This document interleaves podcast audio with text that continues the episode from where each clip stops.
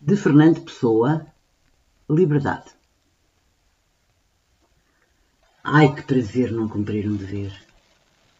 Ter um livro para ler e não o fazer. Ler é maçada, estudar é nada, o sol doira sem literatura, o rio corre bem ou mal sem edição original e a brisa, essa tão naturalmente matinal, como tem tempo, não tem pressa. Livros são papéis pintados com tinta. Estudar é uma coisa em que está indistinta a distinção entre nada e coisa nenhuma.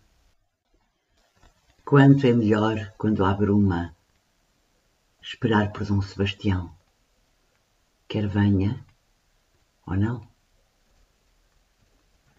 Grande é a poesia, a bondade e as danças, mas o melhor do mundo são as crianças flores, música, o luar e o sol que peca só quando, em vez de criar, seca. O mais que isto é Jesus Cristo, que não sabia nada de finanças, nem consta que tivesse biblioteca.